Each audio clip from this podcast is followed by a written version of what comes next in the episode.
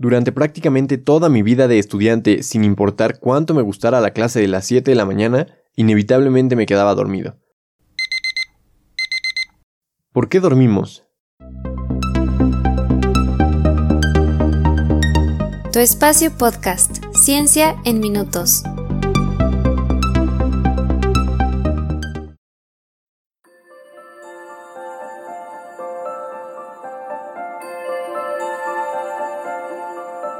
Russell Foster es un neurocientífico que estudia los ciclos del sueño del cerebro y describe al sueño como la experiencia más importante de nuestro comportamiento. Las personas pasamos en promedio 36% de nuestra vida durmiendo, es decir, si llegas a cumplir 90 años, 32 de ellos los habrás pasado dormido o dormida. Si pasamos tanto tiempo de nuestra vida dormidos y dormidas, es señal de que es importante. Sin embargo, la realidad es que nuestra ignorancia sobre el sueño es profunda la comunidad científica no tiene un consenso que explique el por qué dormimos. Pese a que hay decenas de teorías, el neurocientífico Russell Foster destaca tres de ellas.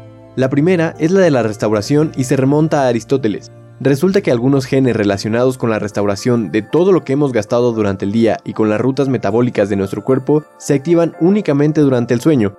La segunda tiene que ver con la conservación de energía. Se piensa que nuestro cuerpo necesita dormir para reducir el consumo de calorías. Sin embargo, el ahorro de calorías que se obtiene durante la noche es poco significativo y equivale apenas al contenido que ofrece un pan de hot dog. La tercera, la más atractiva, está relacionada con la función cerebral. Tiene que ver con el procesamiento cerebral y consolidación de la memoria. Siguiendo con esta última teoría, hay estudios que demuestran que el sueño está relacionado con nuestro aprendizaje, por lo que si intentamos aprender una nueva habilidad, pero nos privamos del sueño, nuestra capacidad de aprender se reduce drásticamente. En contraste, dormir correctamente aumenta nuestra capacidad para idear soluciones a problemas complejos. Algunas estimaciones calculan que nuestra creatividad puede llegar incluso a triplicarse si dormimos bien. Aparentemente durante el sueño, las conexiones sinápticas, la sinapsis es cuando las neuronas de tu cerebro transmiten entre ellas un impulso nervioso, es decir, es como tus neuronas se comunican entre ellas. Retomando, las conexiones sinápticas que nuestro cerebro considera como importantes se unen y fortalecen mientras duermes, mientras que las menos importantes se debilitan y tienden a desaparecer. Y aunque hasta ahora parece que hablar del sueño es algo que debemos procurar para obtener beneficios, en realidad no se trata de un lujo del que podamos prescindir, se trata de una parte increíblemente importante de nuestra biología. Si no duermes bien, tu cerebro puede llegar a un nivel de cansancio en el que se entrega por momentos a lo que se conoce como microsueños. Tal vez habrás oído hablar de ellos o lo recordarás por la película de Pesadilla en la calle de Elm, donde el asesino Freddy Krueger aprovechaba estos microsueños para atacar a sus víctimas. Lamentablemente, esto va más allá de la ficción, ya que en Estados Unidos, estos microsueños provocan 100.000 accidentes automovilísticos cada año, de hecho, accidentes históricos como la explosión de Chernobyl o la del transbordador espacial Challenger, si no los conoces te quedan de tarea, hay mucha información al respecto. Se atribuyen a microsueños derivados de un cansancio excesivo. ¿Cuáles son las consecuencias del cansancio y la falta de sueño? Si no estás durmiendo apropiadamente, tu memoria y tu creatividad pueden comenzar a deteriorarse. Además, podrías empezar a tener una impulsividad exagerada y una falta de criterio general, es decir, no solo podrías empezar a tomar malas decisiones, sino que tomarías malas decisiones más rápidamente. Por otra parte, un cerebro cansado ansía cosas que lo mantengan activo, como la cafeína. En cerebros más cansados, incluso la nicotina. La falta de un sueño apropiado también tiene afectaciones en tu peso, ya que si duermes alrededor de 5 horas por noche, tienes 50% de probabilidades de tener obesidad. Esto se debe a que la falta de sueño libera grelina, la hormona del hambre, esto envía una señal a tu cerebro pidiendo carbohidratos, particularmente azúcares. El cansancio también genera estrés. Un estrés constante conduce a una reducción de tus defensas en tu sistema inmune, es decir, la gente cansada tiende a tener índices mayores de infecciones en general.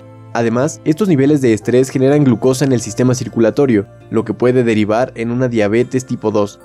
Como si no fuera suficiente, el estrés también aumenta las enfermedades cardiovasculares debido a la elevada presión sanguínea, a estas alturas ya comienzas a considerar la opción de dormir mejor, ¿no? El promedio del sueño ronda las 8 horas por noche, pero esto puede variar en cada persona. Algunas necesitan más, otras menos. Para saber si estás durmiendo suficiente no hace falta más que escuchar a tu cuerpo. Algunas señales son las siguientes. Es probable que no estés descansando bien si necesitas una alarma para despertar. si te toma mucho tiempo levantarte de la cama, si necesitas sustancias estimulantes como la cafeína, o si tienes mal humor o irritabilidad.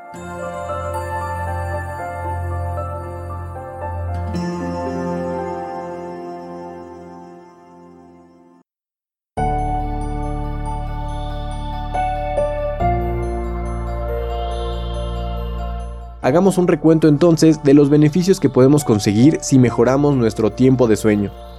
Dormir correctamente aumenta tu concentración, atención, creatividad, tus habilidades sociales, tu salud y mejora tu toma de decisiones.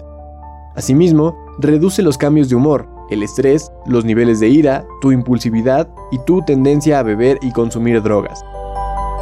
Para dormir mejor, es importante que tu dormitorio sea lo más oscuro posible, de hecho, es buena idea reducir la exposición a la luz por lo menos media hora antes de irse a acostar, ya que la luz aumenta los niveles de alerta y retrasa el sueño. También es importante que apagues o restringas el uso de tu teléfono, tableta, computadora o pantallas en general y que evites las actividades que puedan estimular tu cerebro. Eso es todo por hoy. La verdad es que me gustaría seguir platicando contigo, pero ya se acerca mi hora de sueño. Descansen. Mi nombre es Andrés Velázquez. Te agradezco por estar aquí una vez más y nos escuchamos en el próximo episodio de Tu Espacio.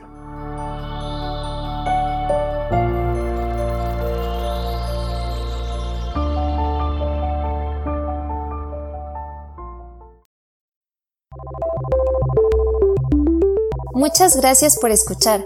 Si estás disfrutando del podcast, compártelo y síguenos para que no te pierdas el próximo episodio. Puedes compartir tus preguntas y comentarios en arroba tu espacio-pod en Twitter y arroba espacio-ciencia en Instagram.